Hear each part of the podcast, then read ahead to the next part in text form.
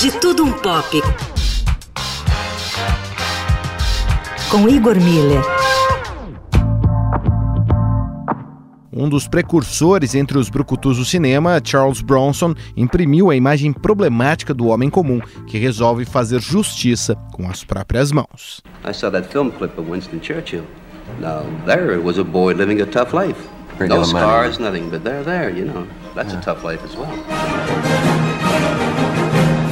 A vida do imigrante que ganha as oportunidades de ouro na América e por isso mesmo deve lutar pela liberdade do novo continente é também um retrato da vida real de Charles Dennis Buczynski, o nome real de Charles Bronson, que vinha de uma família lituana que ganhava a vida trabalhando como mineiros de carvão.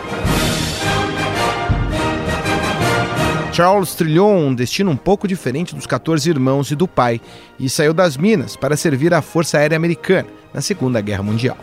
Seu trabalho como artilheiro em operações no Pacífico foi premiado com a Medalha do Coração Púrpura, mas o destino de Charles, um homem comum de Pensilvânia, era rodar por empregos inusitados até conseguir suas primeiras chances no cinema. Looks like we're shy of one horse. you brought two too many.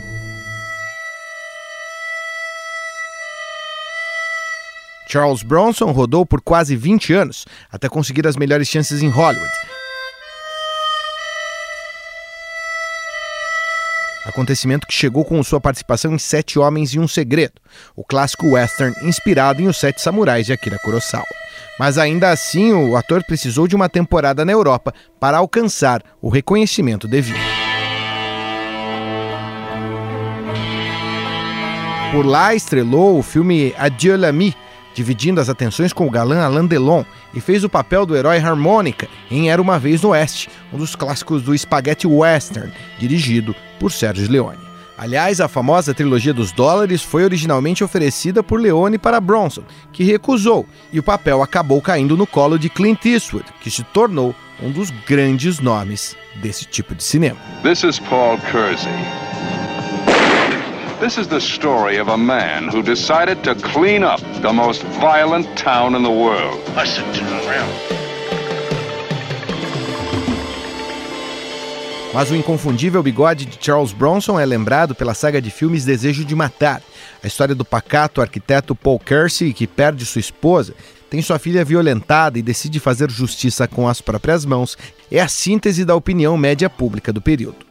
Kersey simboliza um pouco de todos os americanos da classe trabalhadora, formação técnica forte e pouca cultura, que vê a precarização do universo ao seu redor e resolve tomar a justiça para si.